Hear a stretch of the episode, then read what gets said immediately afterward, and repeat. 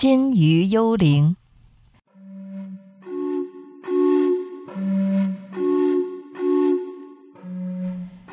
江户时代的一部小说中，有这样一个故事：有个叫枣花的女人，被人用绳子捆起来后，将头塞进金鱼缸里溺死了。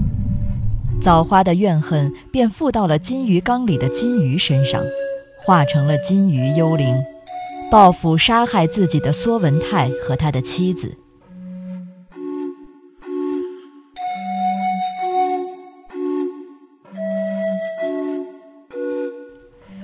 怨恨附到金鱼身上，这个想法很有趣。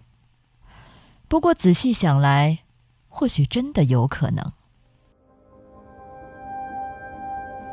比如战争的时候。战士们一起壮烈牺牲倒还好，若是孤身一人死在荒郊野外，就会死不瞑目。而怨恨就会在人咽气的时候附到头枕的石头或草丛上。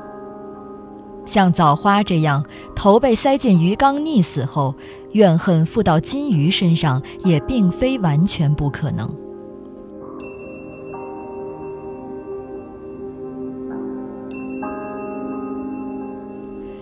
我曾受邀参加过一个灵会，当时一位大师告诉我，树木、虫鱼皆有灵，死后会在空中游荡，和人的灵魂混在一起，数都数不清。